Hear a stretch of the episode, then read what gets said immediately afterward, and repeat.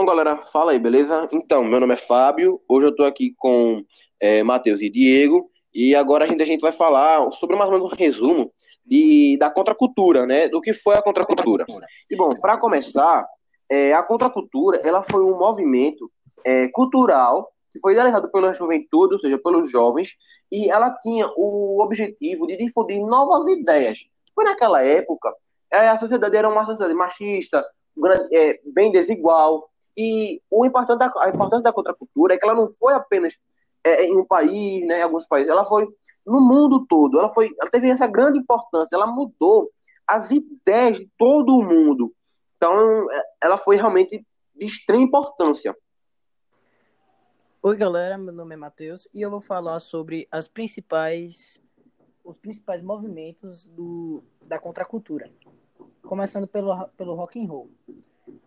O rock and roll surgiu, o movimento do rock and roll surgiu no ano de 1950, que incluía em suas letras discursos rebeldes da juventude da época.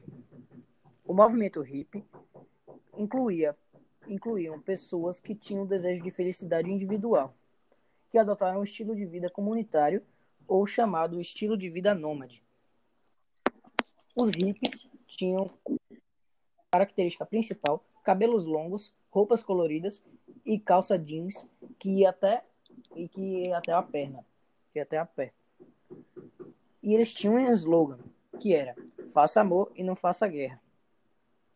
O pacifismo foi uma manifestação que lutava por que aconteceu no Vietnã. O objetivo do pacifismo era acabar com a guerra. Manifestação surgiu outra. Lutava pela igualdade de direitos.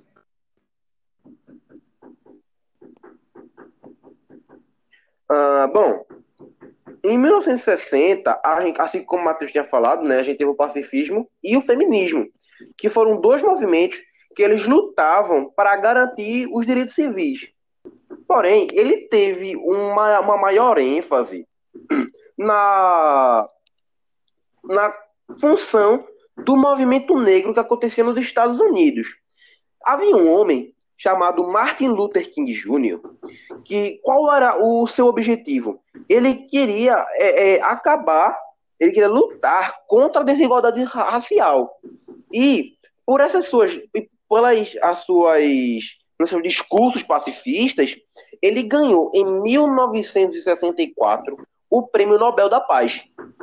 Porém, em contrapartida, a gente teve Malcolm X, que ao contrário de Luther King, ele tinha um discurso mais duro e ele idealizava que os negros deveriam reagir de forma violenta à opressão. Diferentemente de Luther King, que ele era totalmente pacifista.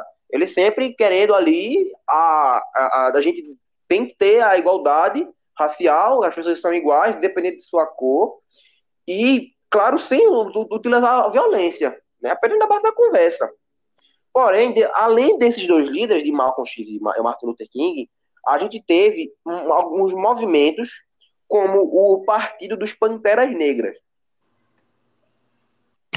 Oi, meu nome é Diego e hoje vou falar sobre a contracultura no Brasil durante os anos de chumbo.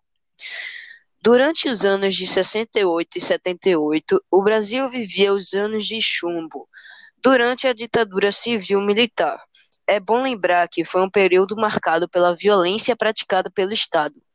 Outro fato importante que aconteceu nesse tempo foi a passeata dos 100 mil, que foi uma passeata que tinha como objetivo lutar pela volta da democracia. Também houve uma ação formada por Carlos Maringuela, chamada de A ALN, Ação Libertadora Nacional, cujo objetivo era acabar com a ditadura por meio de uma revolução armada. Bom, galera, é, eu vou dar só mais uma resumidazinha, né? Vou adicionar mais algumas coisas que durante a, a ditadura, né? Durante essa contracultura nos anos de chumbo, a gente teve a tortura, porque o, a ditadura ela foi caracterizada assim como o Diego falou, pela violência. E então o governo ele utilizava de tortura. e eram como uma forma de obtenção de informação e de imposição do medo, que era justificado pelo argumento de uma suposta defesa da nação. Sendo assim, para garantir a eficácia da tortura, foi organizado um sistema de apoio que contava com financiamento de grandes empresas com juízes dispostos a aceitar processos, confissões e laudos periciais falsos. E com funcionários de hospitais que mantinham-se calados quando recebiam presos vítimas de violência que fraudavam documentos de autópsia. Ou seja, era uma forma de reprimir né, o, alguma tentativa de oposição à política. Bom, e terminando, finalizando, né, a, terminando com essa frase né, da tortura, é, eu espero que vocês tenham realmente gostado desse podcast. Foi um podcast curto, com um pouco mais de cinco minutos, porém a gente realmente se esforçou para fazer. Espero que vocês tenham gostado e entendido sobre isso. Então, até mais, pessoal. Até mais.